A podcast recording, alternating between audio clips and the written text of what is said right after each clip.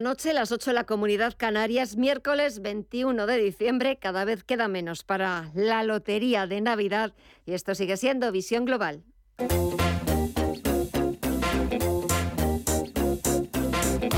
Esto es Visión Global con Gema González.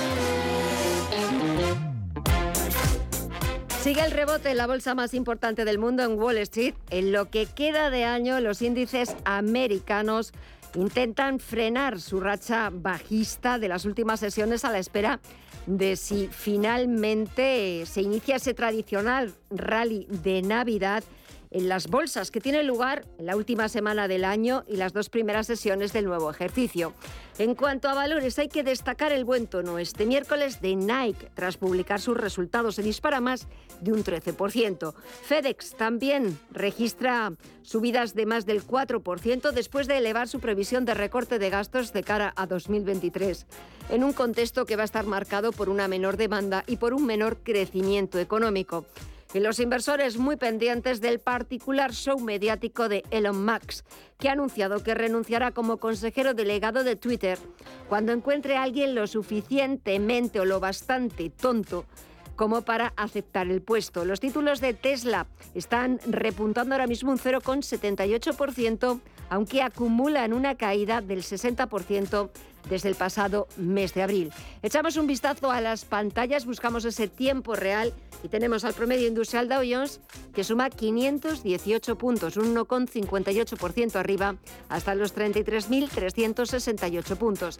El SP500 suma cerca de un punto y medio hasta los 3.878 puntos y el Nasdaq Composite está avanzando un 1,57% y está cotizando en los 10.713 puntos. En el mercado de la renta fija, la rentabilidad exigida al Tresuria americano, el bono estadounidense a 10 años, está en el 3,68% y el índice VIX de volatilidad sigue bajando más de un 5% en los 20,36 puntos.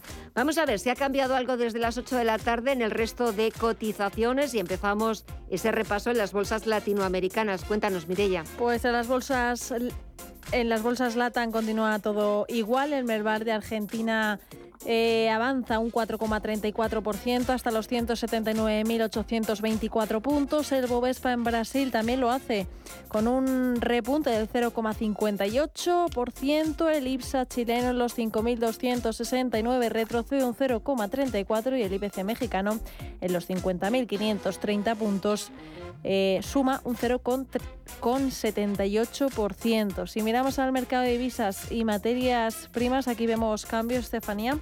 Sí, el oro se ha dado la vuelta, lo vemos ahora mismo en el terreno negativo, en los 1.823 dólares la onza, bajando nada un tímido 0,1%. En el petróleo, el barril de Bren continúa eh, esa tendencia alcista con subidas del 3% en los 82,43 dólares y el West Texas de referencia en Estados Unidos avanza casi otro 3 en los 78,48 dólares. En el mercado de las divisas eh, se tiran más hacia eh, los números rojos porque el euro, aunque continúa en la franja de los 1,06 dólares, lo vemos con una tendencia más negativa en su cruce contra el dólar. Y la libra, por su parte, en los 1,20 dólares, dejándose un moderado 0,8%.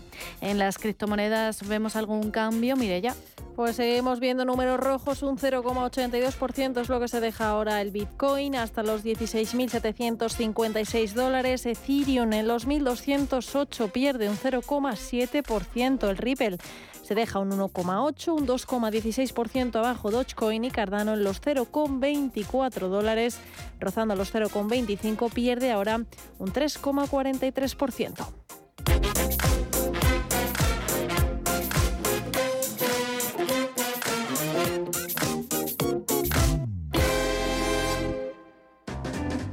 Asisa es la compañía médica sin ánimo de lucro que elige invertir todo lo que genera directamente en ti. Aprovecha un 30% de descuento en tu seguro de salud y dental durante 2022 y 2023, contratando además vida, decesos y accidentes antes del 31 de enero. Mejor así, ¿verdad? Infórmate en asisa.es o en el 910 1021. Y consulta los productos incluidos en la promoción en nuestra web. Asisa, empresa colaboradora de Teatro Real cerca de ti. El evento del año ha llegado. Consigue ya tus entradas para Avatar, el sentido del agua en Cine Yelmo. Vive una experiencia única en pantalla gigante y en 3D. Descubre lo nuevo de James Cameron en Cine Yelmo. Consigue ya tus entradas en nuestra app o en yelmocines.es. Esta familia es nuestra fortaleza. Avatar, el sentido del agua. Ya en Cine Yelmo. ¿Quieres una piel más joven y tersa? ¿Te preocupan las manchas y las líneas de expresión? Descubre Foreo Luna 4, Foreo UFO 2 y Foreo Ver para cuidar tu piel de forma profesional en casa y realizar tratamientos antiedad. Visita nuestros espacios Foreo en el Corte Inglés o entra en la web de El Corte Inglés y regala Foreo estas fiestas. ¿Por qué Agua Sierra Cazorla es única? El equilibrio de su manantial es único, el más ligero en sodio, la idónea para la tensión arterial, más rica en magnesio, calcio y bicarbonato. Y ahora agua Sierra Cazorla con los refrescos saludables de verdad, sin azúcar y sin gas, más naranja y limón. Agua Sierra Cazorla, la única en calidad certificada. He dedicado mi vida al vino, con esfuerzo, tesón y entusiasmo, con amor y gran respeto a la tierra donde nací. Esta botella recoge todo lo que he aprendido. Este es mi legado. Jesús Sillera, un Ribera del Duero de leyenda. Disfrútalo con moderación.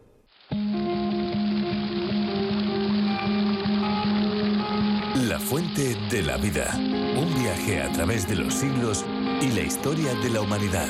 La fuente de la vida. De lunes a viernes, de 12 a 12 y media de la noche, aquí, en Radio Intereconomía.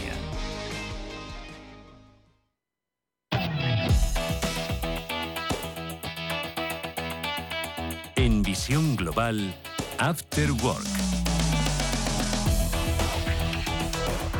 Enseguida saludamos a nuestros contertulios, pero antes vamos a echar un vistazo, vamos a ver qué noticias nos está dejando la actualidad de este miércoles 21 de diciembre. Mirella, ¿por dónde empezamos? Con esa mesa de diálogo sobre la subida del SMI. La COE no ha estado en esa reunión, a tres, convocada por el Ministerio de Trabajo con patronal y sindicatos. Las organizaciones empresariales que no han asistido a la reunión, han hecho llegar al Gobierno una propuesta por escrito en la que plantean una subida del SMI desde los actuales 1.000 euros mensuales a 1.040, lo que implicaría un incremento en valores relativos del 4%. CEO y CEPIME supeditan esta cuantía al establecimiento de un régimen de deducciones aplicables al sector agrario, consistente en una reducción del 20% sobre la cuota empresarial por contingencias comunes, que se sumaría a los incentivos vigentes y a la modificación de la normativa de revisión de precios en los procesos de contratación del sector público a fin de repercutir el incremento del SMI en los contratos en ejecución. La ministra de Trabajo agradece la propuesta, pero pide más compromiso la patronal, Yolanda Díaz. Vamos a subir el salario mínimo. Le pido a los agentes sociales que cumplan con sus obligaciones constitucionales y, como he dicho ayer, que el señor Garamendi eh, deje de trabajar en diferido. En la mesa se está presente, no remitiendo papeles y negociando desde fuera. Y los sindicatos insisten en ir más allá de los 1.082 euros que proponen los expertos. Maricruz Vicente, de Comisiones Obreras. Trabajarán sobre una propuesta que es la que nos harán, eh, nos harán firmes. suponemos que la próxima semana no está garantizado tampoco porque no tenemos fecha exacta, pero bueno, van a trabajar en la idea de que la semana que viene pudiéramos tener una reunión, aunque os digo que no está, que no está garantizada. Con las propuestas de patronal y sindicatos sobre la mesa, Trabajo tiene que volver a convocar y a presentar una propuesta en firme. Por otro lado, el nivel de confrontación política y judicial entre PSOE y Partido Popular está pasando factura al partido del Gobierno según el último barómetro del CIS. Y es que en un mes los populares recortan 3,5 puntos de distancia con los socialistas y se quedan a dos puntos de estimación de voto. Si ahora se celebrasen elecciones generales, el PSOE seguiría siendo el partido más votado con el 30,6% de los votos, pero pierde 2,1 puntos y el Partido Popular sería segundo con un 28,6% de los votos, creciendo un 1,4 puntos respecto al mes anterior. Pilar Alegría es la ministra de Educación y portavoz socialista. Además, en esta, en esta encuesta, el 21,8% de las personas escogerían a Pedro Sánchez como presidente del Gobierno, seis puntos más que el siguiente candidato. Las personas siguen confiando en Pedro Sánchez porque el Partido Socialista cuenta con algo fundamental, que es un proyecto claro para este país. Un proyecto sobre todo que coloca a las personas en el centro. Una confrontación que hemos vuelto a ver este miércoles en el último cara a cara parlamentario de 2022. Esa es la gran aportación del Partido Popular de Feijóo, enmudecer a las Cortes Generales. Pues mire, pues mire, señorías del Grupo Parlamentario Popular, señoría, señor Feijó, ustedes lo están intentando, pero a pesar, a pesar de que intenten que el Parlamento no hable, ya les garantizo yo que el Parlamento va a hablar y va a hablar claro y alto. Su gobierno está en llamas, se lo digo desde hace tiempo. Pero por favor, no se puede permitir reducir a cenizas la arquitectura democrática e institucional de España que nos ha costado 40 años en fortalecer. Señoría, aquella frase de que van a por todas es verdad. Van a por todas las instituciones. Debería de completar usted la frase para que los españoles la entendiésemos. Y acabamos con un dato porque el precio de la luz caerá este jueves un 19,55% hasta los 52,51 euros el megavatio hora, el más bajo del año. Gracias, Mirella. Bueno, una buena noticia, sobre todo porque hoy también ha empezado el invierno. Mañana esa lotería de Navidad, a ver si podemos pillar algún pellizquito y si no, pues como decía antes, pediremos salud. Pero lo que voy a hacer ahora es comenzar a saludar a nuestros contertulios. Pedro Fernández, empresario y abogado, buenas noches. Gema, buenas noches. ¿Qué tal estás? Muy bien. ¿Sí? Muy bien, efectivamente, empieza el invierno, pero sin frío, ¿eh? Empieza el invierno, pero sin frío aún. Bueno, por pues lo de- tanto, sin muchas casas que calentar. Por eso. ayuda al ahorro de los hogares. Por eso. Veremos cuando venga el frío. Ya, bueno. Houston. Bueno, Veremos. Pero entonces cuando lleguemos a ese momento ya cruzaremos eh, eh, eh, ese río. Eso es. ¿Verdad? Ricardo Gómez, experto en reputación. Muy buenas noches a ti también. ¿Qué tal, Gemma? Buenas noches. Bueno, eh, voy a empezar, si os parece, porque estaba ahora escuchando de nuevo ese cara a cara en el Pleno del Senado entre el presidente del Gobierno y el líder del Partido Popular.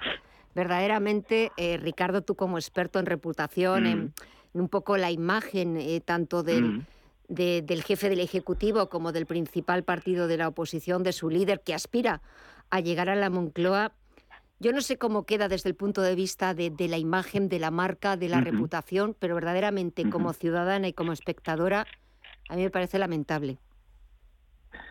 ¿Pero te refieres a- en concreto a la- al, a la- al debate de hoy? Por Sí, la- bueno, por al el debate debate, que han tenido claro, al debate de hoy, pero por ejemplo, pues también cuando fue el día de la Constitución, eh, eh, Mm. bueno, a los últimos debates. Eh, del otro día también escuchaba, no sé a qué miembro del gobierno pedir de alguna forma que se bajara el tono, que y me acuerdo el discurso de la presidenta del Congreso el día de la Constitución pidiendo a los señores diputados que por favor bajaran el tono eh, que se deben a la ciudadanía.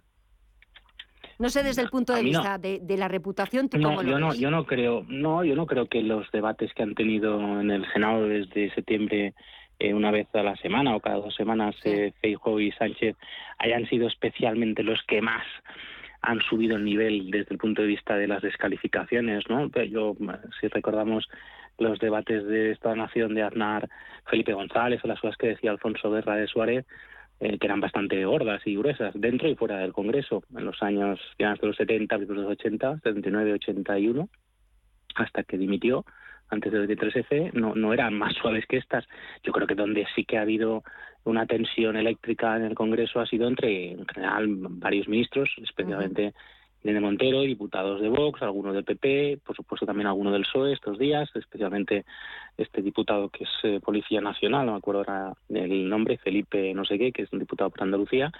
Eh, yo creo que ahí sí, ¿no? Pero ellos, ellos entre ellos dos, no me parece que, desde, insisto, por las palabras que pronuncian eh, y que dicen en el Senado, eh, sea el momento más grave, Gemma. Lo que pasa es que, que, claro, todo el resto envuelve la percepción que uno tiene precisamente de esos debates, ¿no? Entonces, pues quizá, eh, como tú a lo mejor pues intuyes o tienes esa percepción y otros muchos oyentes, pues, pues mm, en ese contexto pues lo percibes como también en la misma línea que, que, que otros diputados, otros políticos que están a la greña, ¿no? De los diferentes partidos y de los suyos también, ¿no?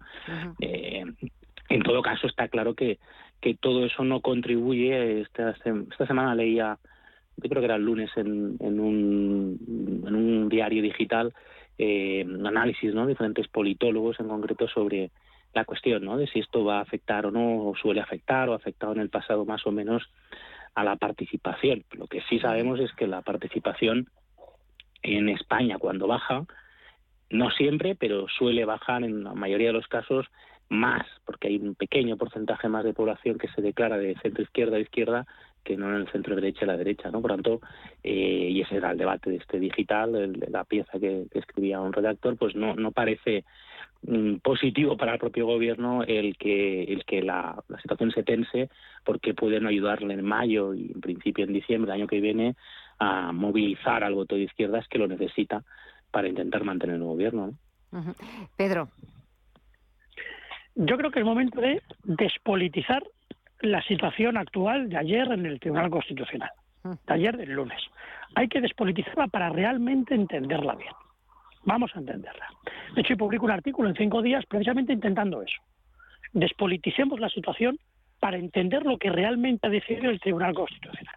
El contexto rápidamente desde un punto de vista técnico-legal es el siguiente.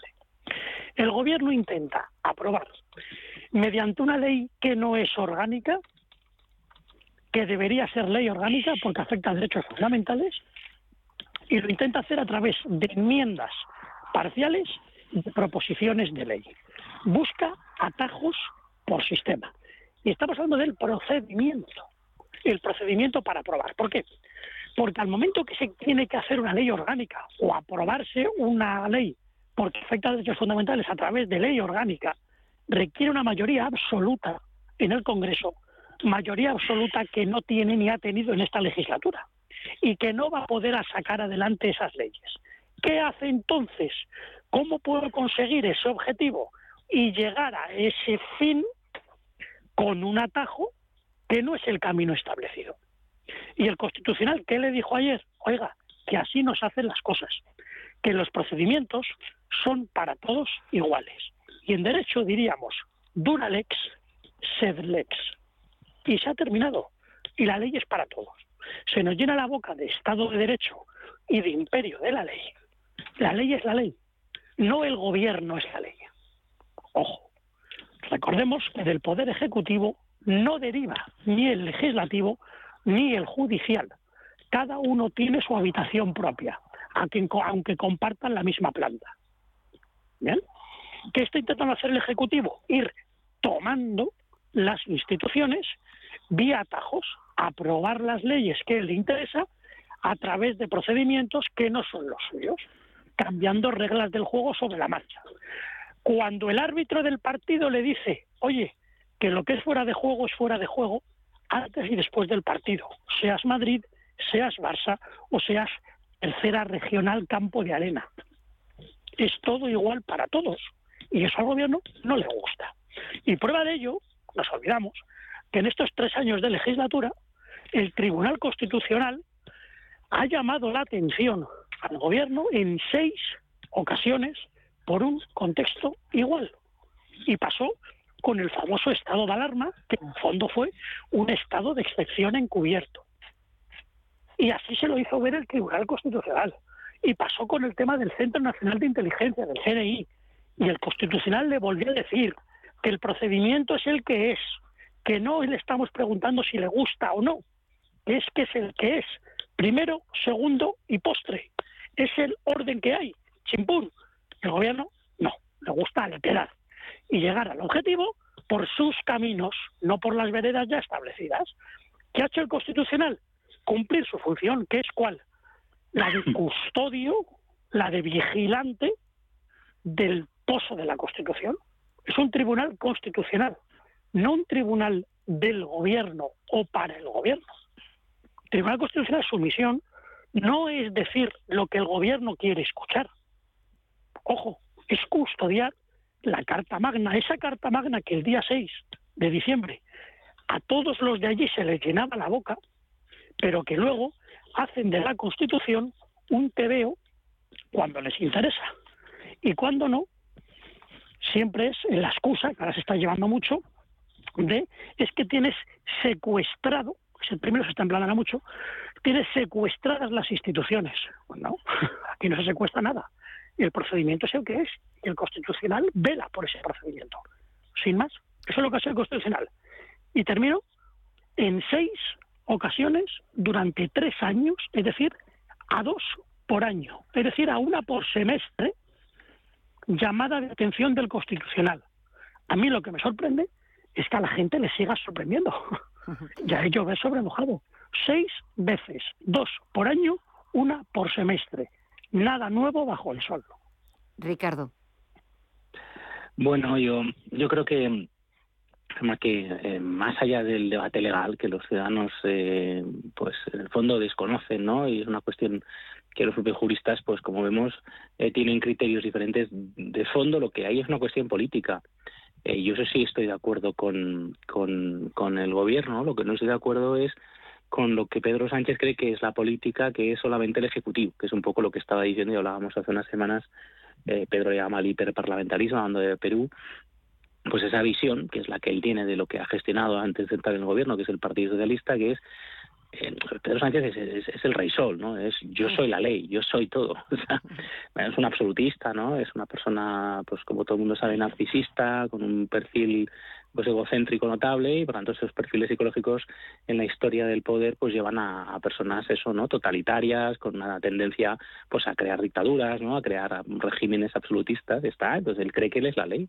O sea es que yo creo que es más simple y yo creo que eso la gente lo percibe lo está percibiendo eh, cada vez más no a partir de ahí le da igual no o sea mm, que él ha dicho hoy en el senado a a Feijóo y anunció ayer en esa comparecencia breve por la tarde ante los medios de comunicación pues bueno, que, lo que va a hacer es efectivamente, como le ha dicho el Constitucional, no hacerlo por la vía de una enmienda en una, una, ley que no tocaba, que era la modificación del delito de malversación y de, y de sedición, sino por la vía, digamos, más eh, normal desde el punto de vista, aunque yo creo que volverán por procedimiento urgente a saltarse la, todo lo que tiene que ver con los informes preceptivos, la comisión, la mesa del Congreso, etcétera, para hacerlo en enero, pero él sigue en sus 13 y se lo ha dicho claramente a Pedro, a, a Pedro Sánchez, es eh, muy bien, pero nosotros haremos lo que, queremos hacer, ¿no? Yo voy a hacer lo que quiero hacer, porque él es la ley. Tiene ese punto de pistolero que quiere siempre cargarse a todo el mundo que no le baila el agua inmediatamente en el partido y, y fuera, ¿no? En, ha pasado con Albert Rivera, eh, le ha pasado con Casado, eh, le ha pasado con Pablo Iglesias, le pasa con Fijó. Y entonces eh, su ley es su pistola política, ¿no? Que es donde pongo el, ¿cómo es eso? Donde pongo el, ojo, pongo la bala y ya está. Y a mí el que me, me, me chista o me dice algo, cualquier cosa, me lo fulmino, ¿no? Y eso evidentemente a medida que he ido pasando los años en el gobierno, pues eso, ese síndrome que le ocurre a casi todo el mundo, pues a él que ya tiene una base de partida muy negativa, pues le ocurre más. Eh, está, esa es la situación. Todo lo demás es mm, la cuestión legal, jurídica, eh, de matiz, que no es de matiz, pero sí para el ciudadano, porque lo esencial está ahí, que es políticamente, desde el punto de vista de la democracia, eh, tiene sentido que haya un solo poder, que es el Ejecutivo que domina el Legislativo, no hay más que ver la, la declaración y la actuación de la presidenta del Congreso en muchos elementos de estos últimos tres años, eh, pero especialmente, tres años y medio, pero especialmente eh, ayer o antes de ayer, perdón, ¿no? que es cuando dice eh, contra el, recurso que haya presentado el Grupo Parlamentario Popular, que es una parte importante de ese Congreso, que el Congreso va a presentar un recurso en el sentido contrario, ¿no? Lo cual no deja de ser una pues una contradicción, ¿no? Porque tú estás actuando como el conjunto de la Cámara contra los intereses de una parte de esa Cámara y contra la actuación libre que pueden tener otros grupos parlamentarios que han tenido. Y tú como, como Congreso no tienes que actuar ahí, ¿no? Porque tú no estás perjudicado porque, la mesa del Congreso y la presidencia del Congreso están para gestionar, Gema, básicamente las sesiones plenarias, la gestión de la Cámara, sus recursos económicos, humanos, pero no para actuar en ese sentido, porque no está lesionado. El Congreso, en todo caso, estarán los grupos parlamentarios que son los que representan, y los diputados en concreto, que son los que representan eh, la soberanía nacional a los ciudadanos eh, y a la soberanía nacional que, reside en el pueblo, pero que está a través de los representantes y los diputados, pues eso, ¿no? Representada, valga la redundancia, en la Cámara, ¿no? Pero ya está, pues da igual, es que ya lo que tiene es gente que actúa a su dictado, punto, y es lo que quiere, y yo creo que, que la situación del año que viene, mi predicción, ya sabes que me gusta un poco la bola de cristal, es que el año que viene va a ir a más y más y más y más. Y, ese más y más y más... Esto es un aperitivo. Sí, sí, sí, no, da la sensación. Hoy hemos, hoy hemos conocido, Pedro y Ricardo, también ese último barómetro del CIS, el Partido Popular, eh, recorta distancias y es cierto que este, esta confrontación eh, política, judicial entre Partido Socialista y Partido Popular le está pasando más factura al Partido Socialista que a los populares. Pedro. Son encuestas. Y yo viven muy del contexto en cuestión. Veíamos el tirón que tuvo en su momento Génova justo después de las elecciones de Andalucía y luego parece que ha ido un poco a menos. Yo creo que la táctica que tiene en este caso el Partido Socialista es modificar todo lo que tenga que modificar a nivel legal antes de verano. El 1 de julio tomar las riendas de Europa durante seis meses, a partir de ahí intentar dirigir o codirigir los fondos europeos para aquellos intereses que de una u otra manera le puedan interesar tanto al Partido Socialista en España como al Partido Socialista Europeo, y luego a partir de ahí vender qué bien lo hemos hecho en el primer semestre y qué bien lo estamos haciendo en el segundo, que como estamos en Europa estamos trayendo dinero para España. Creo que desde un punto de vista estratégico es lo que ellos quieren, de ahí todas las prisas que tienen ahora mismo de intentar aprobar todo. Recordemos que en enero en España, como en agosto, hay vacaciones legislativas, es decir, en circunstancias normales no se aprueban leyes. Solo está activada lo que se llama la Diputación Permanente, ah. pero no hay pleno si no se votan leyes. Por lo tanto, todo lo que no se haga ahora hasta el 30 de diciembre ya se va ya prácticamente para San Blas, es decir, para primeros de febrero. Bien, entonces ellos ven que son leyes que de una u otra manera le van a llevar un tiempo a aprobarlas, de ahí que quieran ahora sacar todo como sea, porque para esta gente todo vale. Incluso tienen tan poco aprecio, incluso por ellos mismos, ya no digo por España, porque nunca lo han tenido, por ellos mismos, que son hasta capaces de generar una crisis institucional y lo que pueda venir a partir de enero les da ya absolutamente lo mismo. Ellos quieren lo que quieren, van para adelante y a partir de ahí esta es mi vereda y al que le guste bien y al que no voy abriendo paso. Es su objetivo. Respecto a las encuestas, termino muy rápidamente. El domingo pasado publicaba Voz Populi una, una encuesta, por ejemplo, que daba sumado azules y verdes, es decir, eh, PP y Vox, 191 escaños. 135 Génova y 55 Vox, creo recordar. Tampoco es muy creíble. La que veo ahora, bueno, yo ahora mismo me cuesta pensar que todavía hay más gente que vota a Pedro Sánchez que no. Todavía me cuesta pensar eso. ¿Qué creo? Pues creo que queda mucho tiempo todavía y mucho partido que recorrer. Hay una tendencia, ¿no? que es Génova menos, perdón, esto Ferraz menos, Génova más. ¿Será suficiente para que haya relevo en el gobierno? Veremos. Según Voz Populi sí, según el gobierno todavía no. Ricardo, ¿veremos o no veremos? No, bueno, la, yo la encuesta del CIS es que no. Eh, esto Iván Redondo lo dice de vez en cuando algunos lunes en su artículo de La Vanguardia, dice hay encuestas informativas performativas y deformativas, ¿no? Pues la del CIS está, eh, eh, en los orígenes estaba en la, entre la 1, luego fue moviéndose hacia el punto 2 y ahora ya está en el 3. Ya no es informar, ya no es dar forma a nada, ya es deformar totalmente la realidad para que parezca algo que no es y se pueda hablar de ello y salga la portavoz encerrada eh, diciendo a la exministra Alegría que, es muy bueno y tal, para intentar crear tendencia y El problema es que como tienes tantas encuestas de tantos medios, sí. Voz Populi, decía ahora Pedro, el Confidencial, eh, 20 minutos, que no es un diario precisamente sospechoso de, estar cercano al PP ni a Vox, ¿no? a la derecha, que es un diario más bien de izquierda, que dice lo que dice hoy y tal. No hay más que ver las tendencias, insisto, oyentes del programa entren en, encuesta de encuestas Polo Poll Spain y ahí ven las tendencias acumuladas en el filtro de Kalman. El PP está en 32, PSOE 25, Vox 14, Podemos 10%, ¿no? Mm, ya está. O sea, esa es la tendencia. La tendencia desde el mes de mayo es que el PP ha subido, ha tenido un pico, ha bajado, ha tenido un repiente, ahora está bajando otra vez, pero toda la, toda la tendencia es que más o menos la distancia entre el PP y el PSOE desde después de verano es de media un 6%. A veces es un 5, a veces es un 6, un 7, media un 6%, eh, y con un Vox que está declinando levemente, a veces un poco, pero que se mueve en torno al, al 14%, en torno a los 40 y pico, 50 diputados, y el PP sobre los 120 y pico, 130, eh, tiene, hay que ver el detalle, de la noche electoral cuando se produzca, yo lo dice Pedro, y esto es ahora, hay que ver dentro de un año cuando sean, pero tendrían mayoría muy probablemente, ¿no? Más Navarra suma. Eso es así, eso el gobierno lo sabe.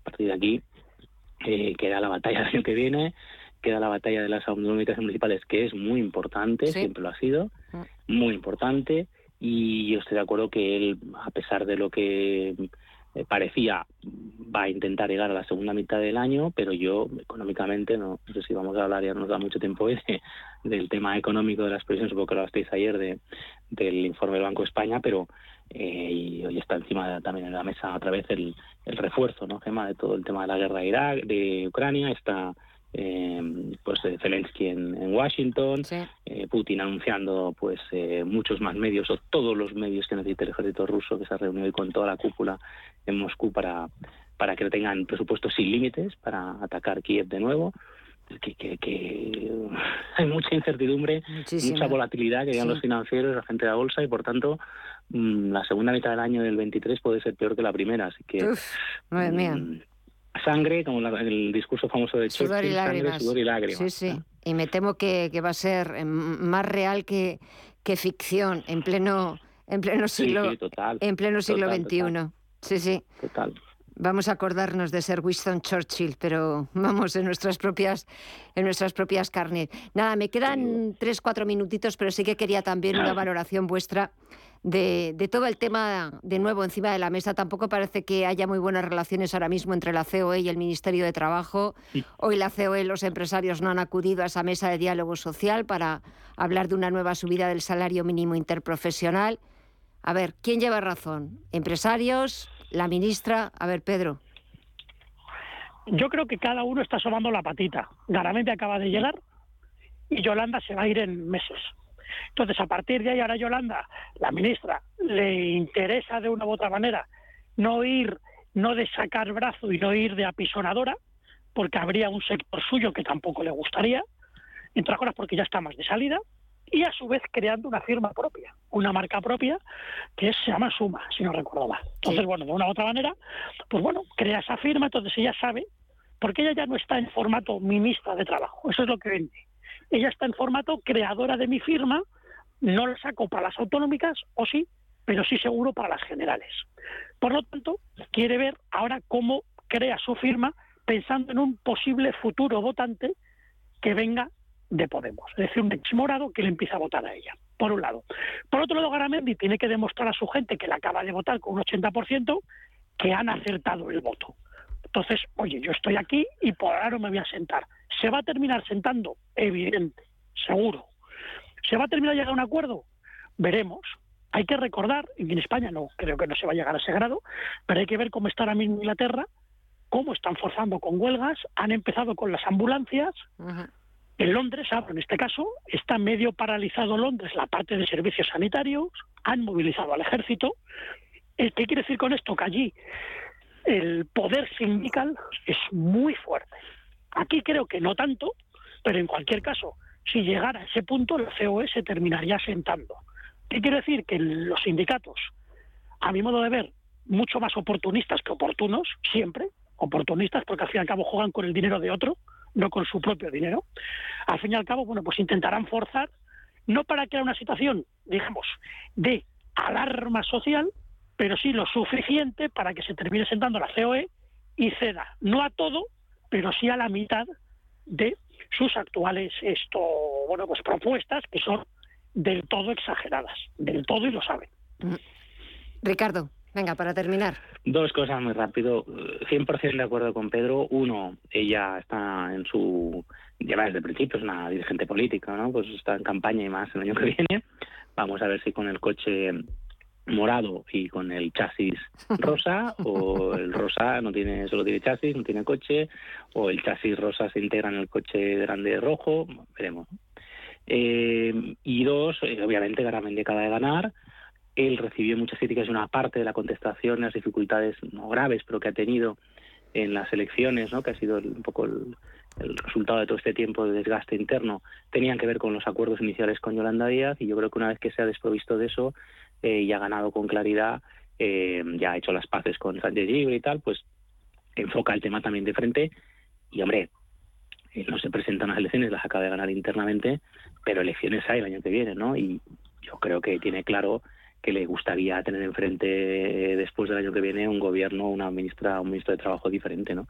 Entonces yo creo que hay, es un año difícil para llegar a acuerdos y cada posición se va a enfrentar claramente, ¿no? Y yo creo que acuerdo no va a haber, está claro. Madre mía, que 2023 nos espera. Vamos a ver.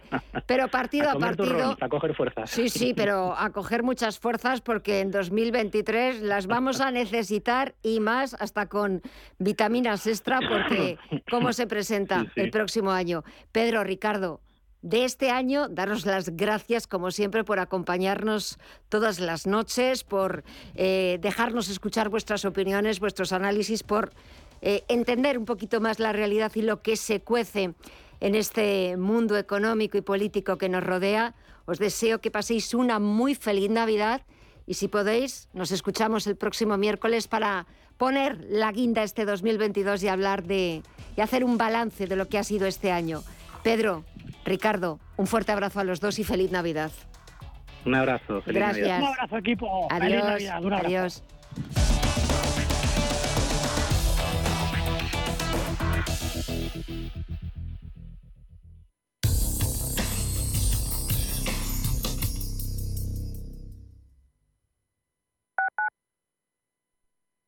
Cuando te emocionas con el taladro y originas un pequeño daño colateral provocando un apagón en todo el edificio, ¿qué seguro elegirías? ¡Vecino! Mafre, la aseguradora de más confianza en España. La mejor atención siempre con personas.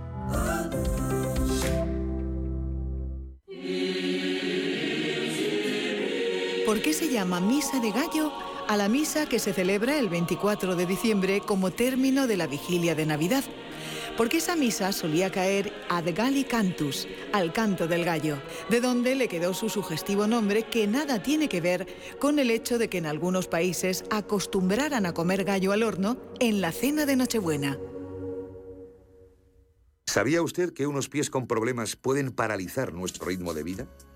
Le proponemos una solución indolora, con una mínima incisión y con anestesia local aplicando las técnicas más avanzadas en cirugía del pie. Clínica Jiménez, calle Alcalá 378. Diagnóstico gratuito 91 367 0071. Centro reconocido y autorizado por la Consejería de Salud y la Comunidad Económica Europea. 91 367 0071. Vinos de nuestra tierra, vinos de nuestras cepas, ojos del Guadiana, vinos jóvenes, crianza, reserva o gran reserva. Siempre acertarás a la hora de servirlos en tu mesa. Para los mejores momentos, siempre un gran vino. Ojos del Guadiana, de Cooperativa El Progreso. Desde 1917, vive tu historia.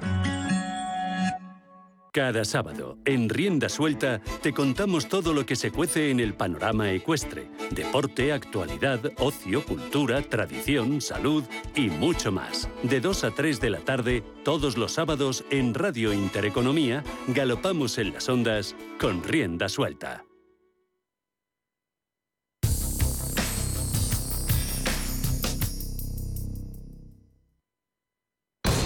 Visión Global. Los mercados. Bontobel Asset Management patrocina este espacio. Y de vuelta a las principales bolsas europeas, el IBEX 35 ha superado este miércoles los 8.300 puntos y lo ha hecho animado por pesos pesados como BBVA, Inditex, Repsol y Telefónica. Sí, ayer los bancos fueron los que tiraron del selectivo español y hoy han repetido subidas, entre las que destacan BBVA con un repunte del 2,34% y Santander del 1,28%. Entre los más alcistas de la sesión se encuentran también pesos pesados como Inditex, que ha sumado un 2,28%, Repsol con un repunte del 2,18% y Telefónica del 1,74%. También han subido Grifols un 5,07% y ha sido la mejor, y Solaria, que se ha revalorizado un 3,27%. En las caídas solo ha estado Acciona, que se ha dejado un 0,17%, y por último el rendimiento del bono español a 10 años cotiza cerca del 3,4%. Y para mañana jueves, la agenda que nos trae. Pues mañana jueves en España estaremos pendientes del sorteo de la Lotería de Navidad, pero además conoceremos las cifras de hipotecas de octubre y la encuesta de turismo de residentes del tercer trimestre. En un jueves en el que también se conoce el PIB de Estados Unidos y del Reino Unido correspondiente al tercer trimestre. También de Estados Unidos conoceremos las peticiones de subsidio por desempleo de la semana pasada y los gastos de consumo personal. En el terreno empresarial destaca el dividendo de Viscofan 1,40 euros por acción. Bontobel Asset Management ha patrocinado este espacio. Bontobel Asset Management Calidad suiza con el objetivo de obtener rendimientos superiores a largo plazo. En Bontobel Asset Management siempre estamos a la vanguardia de las inversiones activas en bonos y acciones. Para más información, entre en nuestra página web bontobel.com barra am. Bontobel Asset Management, su especialista global en fondos de inversión.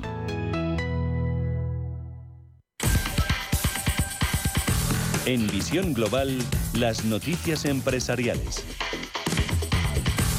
Se acuerda un aumento de capital no dinerario valorado en 4 millones. Y que tiene por objeto acordar las condiciones de un futuro aumento de capital no dinerario en la sociedad, que supondría la aportación de 1.504 participaciones sociales de la mercantil Enara Gestora Global. La compañía parte de una valoración preliminar facilitada por los inversores de 4 millones de euros por las 1.504 participaciones sociales de Enara Gestora Global, representativas del 50,03% de su capital social. Por otro lado, Soltec suministrará 738 megavatios de seguidores solares para dos proyectos en Brasil. Una de las plantas solares está ubicada en el estado de Piauí y la otra en Ceará. Y los trabajos comenzarán a mediados de 2023. Con el suministro de estas dos plantas solares, Soltec continúa afianzando su posición en el mercado solar brasileño, donde cuenta ya con un track record de 4,6 gigavatios. La empresa es líder del sector en Brasil y cuenta allí con un centro de fabricación local y una oficina ubicada en el estado de Bahía. De esta manera, Soltec continúa contribuyendo a la economía local y a la compra de cercanía, tal y como dictan los principios de la ecovoltaica impulsados por la compañía. Farmamar nombra a Fernando Martín Delgado Santos consejero externo. El Consejo de Administración de Farmamar ha aprobado este miércoles el nombramiento por cooptación Fernando Martín Delgado Santos como nuevo consejero de la sociedad, en sustitución de José Félix Pérez Oribe Carceller, fallecido el pasado 30 de septiembre de 2022, según la información remitida a la Comisión Nacional del Mercado de Valores, en la que se indica que Santos fue calificado como consejero externo. Asimismo, el Consejo ha decidido establecer entre 3 y 5 el número máximo de consejeros de los que puede estar formada la Comisión Ejecutiva, dotando así de una mayor flexibilidad a la Comisión en cuanto a su número de miembros. Y por último, Telefónica, Orange y Vodafone invierten 36 millones en espectro en una puja de 5G. Esta inversión es para adjudicarse cinco lotes de espectro en el caso del ex monopolio y 400 megahercios por operador en el caso de sus competidores en la subasta de la banda de 26 gigahercios. La última puja por espectro para el 5G que ha terminado con la mayoría de lotes desiertos. A estos se suma el operador local Globe Operator Telecom que se ha adjudicado un lote regional por 200.000 euros, lo que deja tres lotes nacionales desiertos, así como múltiples regionales. Con estas cifras, la recaudación de la subasta, que ha durado un día, es apenas un 64% de los 56 millones de euros de precio de salida de la banda en su conjunto que había fijado el Ejecutivo y de los 127 millones de euros de ingresos 5G que esperaba alcanzar a inicios de año.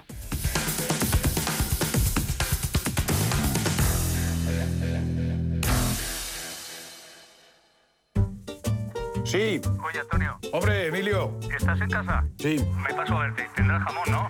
El jamón sí, de, de siempre, sí. Legado ibérico del pozo. Siempre sale bueno.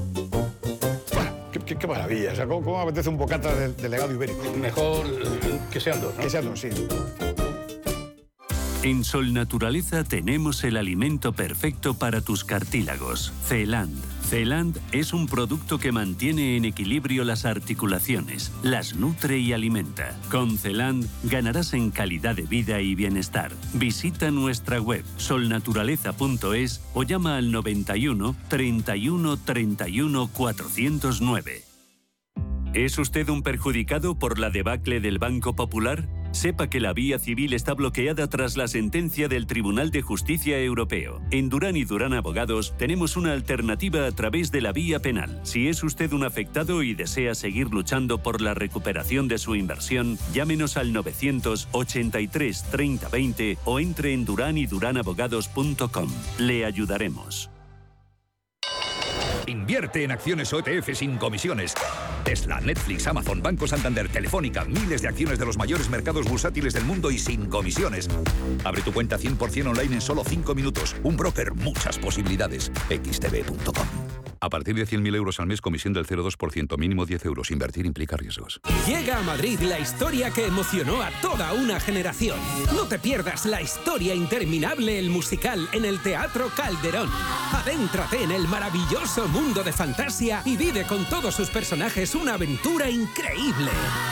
Entradas a la venta en la historiainterminablemusical.com.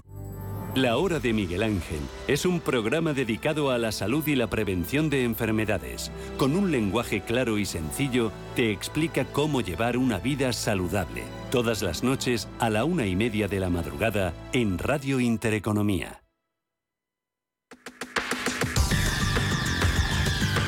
El análisis del día con visión global.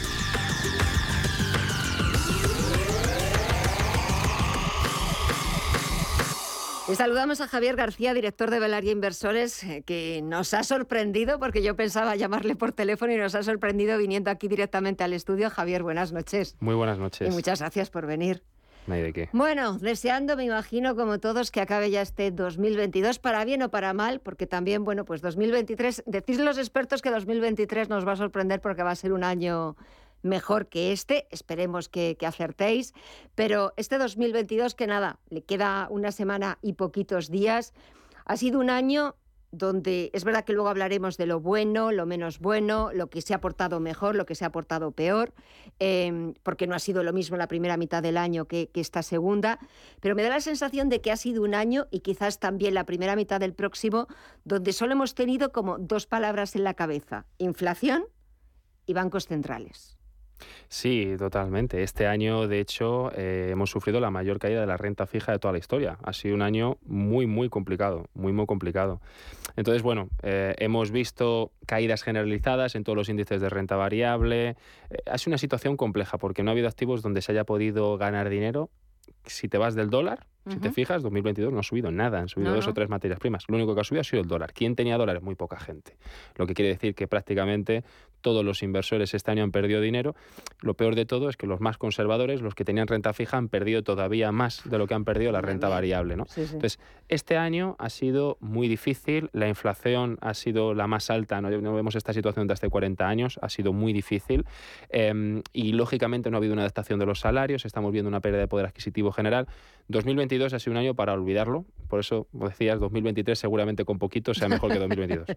Esperemos sí que con, que con poquito sea, sea mejor. Mm, Lo tiene fácil, así a priori, 2023 para ser un poquito mejor. Y decía que no ha sido lo mismo eh, la primera mitad del año con, con esta segunda o estos últimos meses, donde si echamos un vistazo entre Estados Unidos y Europa, parece que Europa lleva la delantera. Sí. eh, ¿O da esa sensación? No, no, es así, es así, porque mm, digamos que Estados Unidos tiene las cinco principales compañías y tiene mucha tecnología, algo que siempre le ha faltado durante los últimos 10 años a Europa, no lo ha tenido. De hecho, si le quitas las cinco principales a Estados Unidos y pones la evolución los últimos 10 años, no hay mucha diferencia con Europa. ¿Qué pasa? Que todas estas tecnológicas se han beneficiado mucho de las políticas monetarias, reducción de tipos de interés, inyección de dinero nuevo, se han beneficiado muchísimo, porque son empresas de crecimiento. Eh, en el momento que suben los tipos de interés, que reducen el balance, este tipo de empresas pierde, digamos, eh, potencial, vamos a decirlo así, ¿no? Eh, y empresas más comunes, más aburridas, con poca deuda, esas empresas que tienen el Euros 250 son las que están cogiendo ahora un poquito más de valor. Por eso en este último rebote, como bien decías, en el segundo semestre, Europa está yendo mejor sí, que sí. Estados Unidos. Pero bastante mejor. A pesar ¿eh? de que los últimos 10 años para Estados Unidos ha sido mejor. Por eso nosotros pensamos que Europa los próximos años, no a tres meses vista, porque nadie sabe lo que va- sabe lo que va a pasar, posiblemente lo haga muy bien porque la política monetaria ha cambiado por completo. Hemos pasado de tipos cero a subir tipos de manera agresiva, de tener inyección de dinero nuevo básicamente de manera semanal a que se esté reduciendo y ahora se da mucho más valor a la inversión en valor. Por eso la inversión en valor este año hay muchos fondos en positivo, mientras que la inversión en crecimiento en pequeñas y medianas empresas estamos viendo caídas todavía del 25 y 30%. Hay una diferencia importante y eso viene principalmente de la política monetaria. Por eso Estados Unidos eh, posiblemente pierda un poco de potencial de cara a los próximos años, porque además, a pesar de que hayan caído las tecnológicas, todavía están caras. Hay que tener en cuenta que vienen de subidas del 500% mm. durante los últimos cuatro años. No es normal. Eh, una empresa si crece el 500% es porque sus beneficios han crecido algo similar, pero es que eso no ha ocurrido. Lo que se ha descontado ha sido unas expectativas, sobre todo con el COVID-19, brutales para todas las empresas de tecnología que ahora no se están cumpliendo. Y llámense muchas otras. Bueno, Netflix menos 70%, PayPal tres cuartos de lo mismo. Netflix es un claro ejemplo de lo que está pasando. Netflix hace cinco años te cotizaba 300 veces beneficios, que era totalmente absurdo. Pero claro, subía, la gente lo compraba, ¿no? Estará bien, porque es que va a crecer. Pero en el momento que sale una reducción de suscriptores en un semestre de 200.000, la acción empezó a caer un 34% en un solo día. Y desde ahí un 70%. Netflix es una de las big caps americanas, menos 70%, que se dice pronto. Y empresas como PayPal también, otro menos 70%. Ha habido una limpieza importante en el momento que los bancos centrales han empezado a subir tipos de interés y eso es buenísimo para el mercado porque lo que estaba sobrevalorado ya está empezando a cotizar a precios razonables y eso es muy interesante de cara al próximo año. Si de vez en cuando hace falta una limpieza de estas, es verdad que, eh, claro, pues eh, quien tenga acciones tecnológicas en corto plazo, pues no pensará lo mismo y pues cuando eche cuentas de todo lo que ha perdido, pues verdaderamente es para llevarse las manos a la cabeza, pero verdaderamente también de vez en cuando el mercado tiene que sanearse. No podía ser pues esa sobrevaloración de, las fan de las compañías tecnológicas que valían muchísimo más ya no solamente de lo que valen como compañías, sino todas esas expectativas que luego, pues como muchas, se han desinflado. Tesla, ¿qué está pasando con Tesla? Bueno, Tesla, tres cuartos de lo mismo. Es que Tesla cotiza el precio de la Tesla exitosa de los próximos 10 años. ¿De la Tesla de Elon Musk? Claro, la Tesla que va a tener éxito. Cualquier otro tonto que, que le sustituya, como ha dicho. Es, em, es, lo que está pasando en general, lo que ha pasado 2021, 2020, que se le ha dado un valor a las empresas que no lo tenían. O sea, una empresa no te puede cotizar a 300 veces beneficios, a ciento y pico veces beneficios. No tiene mucho sentido, ¿no? Entonces, eso, en el momento que han subido los tipos, que han empezado a pagar más dinero por la deuda contraída, los inversores se han dado cuenta, han dicho, oye, me tengo que ir de aquí. Y hemos pasado a caídas del 70%, que quien haya comprado en el 2022 en enero, pues difícilmente va a recuperar el dinero hasta que pasen por lo menos 4 o 5 años. Eso es uno de los errores que hay que evitar en el mercado financiero el no comprar porque sube, que era lo que estaba pasando ya en 2021. ¿Por qué compras esto? Pues porque sube mucho, porque sube mucho y al final hay que mirar las empresas, lo que hay dentro, porque este año hay empresas que están subiendo, que están en positivo, y empresas que están perdiendo un 60-70% como Netflix, ¿no? Sobre todo las empresas de valor, mm. estamos hablando de que son empresas que en muchos casos están en positivo. Nosotros tenemos fondos que están en positivo este año, sobre todo europeos de valor. Entonces, bueno, pues este año haberlo hecho bien es muy importante, porque si te habías metido en salud digital en enero de este año, que también fue un boom en 2021, menos 60%. Criptomonedas, Bitcoin, otro 60%. Venía con otra caída. Estamos hablando de un menos 80. Otras criptomonedas con un menos 95. Pequeñas tecnológicas, menos 70, menos 80%. O sea, ha habido una limpieza importante del mercado. Por eso nosotros 2023 no lo vemos tan mal, porque ya ha habido una caída generalizada de mercado. El SP500 es casi un 30%, Europa lo mismo, materias primas lo mismo, criptomonedas se han básicamente han quebrado muchas. Estamos hablando de que ha habido una limpieza generalizada que es muy bueno para este año 2023. Exacto, por lo menos partes no de cero, pero partes ya de unos niveles mucho más razonables y mucho más interesantes, porque es verdad que siempre hay cosas interesantes en los mercados, hay que saberlas ver, hay que también tener muchas veces paciencia, ser muy prudente, no empezar a comprar a lo loco, porque como tú bien decías, ves que las empresas suben y siempre eh, el inversor tiene esa sensación de, uy, me voy a quedar el último, uy, no voy a conseguir llegar a, a esa subida o a ese rally y me lo voy a perder. Y es verdad que la bolsa también nos enseña que hay que ser muy prudentes, hay que pensarse las cosas muy bien. Para 2023, ¿qué sectores em, pueden hacerlo bien, pueden ser los protagonistas? Ya no solamente los sectores tradicionales, estabas hablando de sectores eh, value, sino mm, dentro de, estabas hablando de salud digital, pero ¿qué otros sectores eh, de bienestar, eh, sobre los que es verdad que también vamos hacia una población cada vez mayor, que vamos a envejecer más. Me, da la sensación de que también todos los temas relacionados con el bienestar, con la salud, para seguirse estando en boga. ¿O me equivoco? Sí, no, no, es así, es así. De hecho, eh, la salud digital es un sector que a nosotros nos encanta, creemos que tiene mucho futuro, todo el tema de hacer más eficiente, digamos, los procesos sanitarios que tenemos. Eh, no invertimos en 2021 porque volvemos a lo mismo. Decíamos, ¿por qué no invertimos en Amazon? Amazon es muy buena empresa, estamos todos de acuerdo, pero no la puedes comprar a 90 veces beneficios. No tiene sentido. Pero salud, la salud digital ha perdido un 60% ya. Entonces, el que compre a día de hoy salud digital lo compra con un menos 60. Entonces, eh, partimos de precios muy interesantes, donde dentro eh, de esos fondos hay empresas que han perdido hasta un 80%, no porque sean malas, sino porque están muy sobrevaloradas. También respecto a lo cómo está la economía a nivel general, los niveles de deuda que tenemos, los niveles de inflación que tenemos, lo que creemos que va a pasar los próximos años, que es que los gobiernos se van a encargar de que nosotros los ciudadanos paguemos la deuda vía inflación, eh, encontramos una situación donde la reserva de valor, eh, no la divisa, porque la divisa nunca ha sido reserva de valor, creemos que va a tener mucho tirón. Eh, por ejemplo, el oro y la plata. Eh, el oro lleva sin hacer nada 10 años, la plata tres cuartos de lo mismo, y estamos en una situación económica muy interesante para estos dos activos.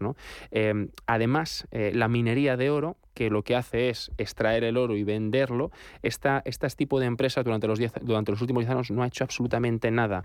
entonces, básicamente lo que está pasando es que durante estos 10 años han montado procesos más eficientes porque los márgenes se reducieron. Con el COVID-19, que subió el oro muchísimo en muy poco tiempo, ese margen de beneficio que generaron lo, utilizaron para pagar deuda. Y a día de hoy nos encontramos mineras sin apenas deuda, con muy buena generación de flujos de caja, a un precio muy por debajo de lo que es el mercado. El SP500 te cotiza 20 veces beneficios. Cualquier ETF de mineras o fondo te está cotizando a 9, a 10 veces, a mitad de precio y sin deuda.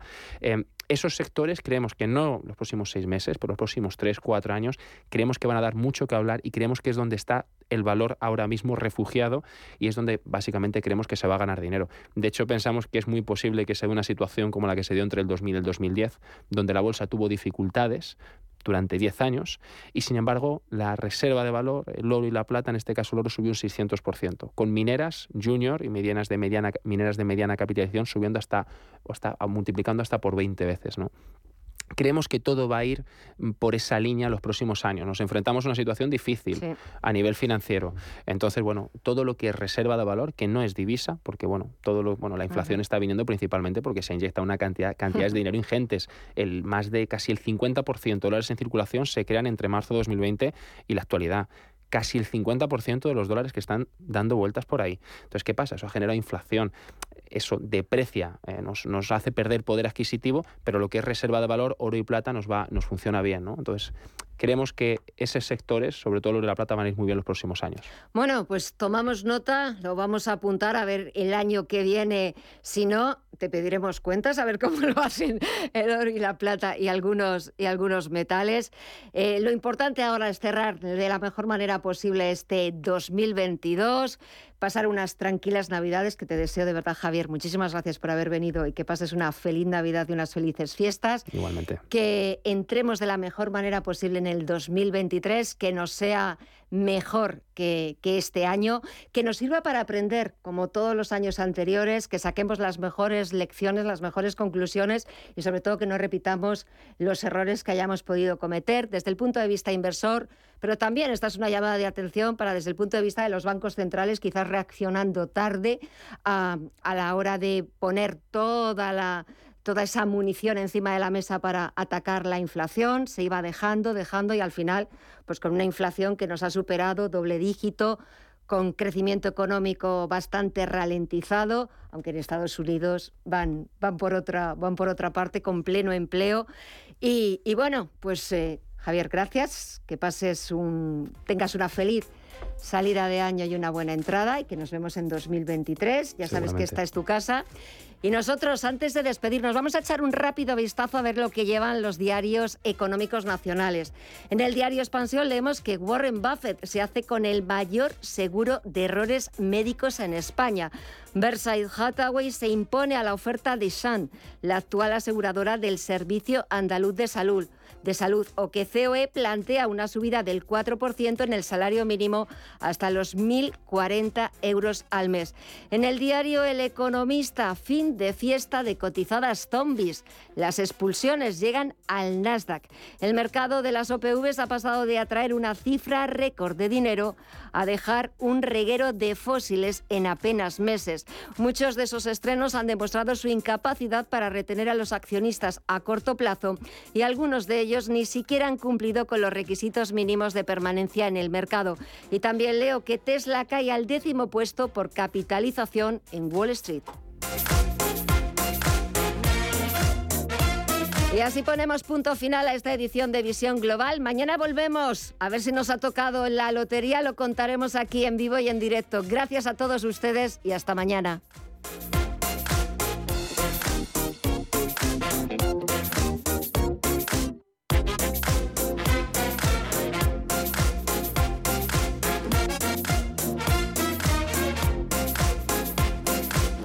Esto es Visión Global con Gema González.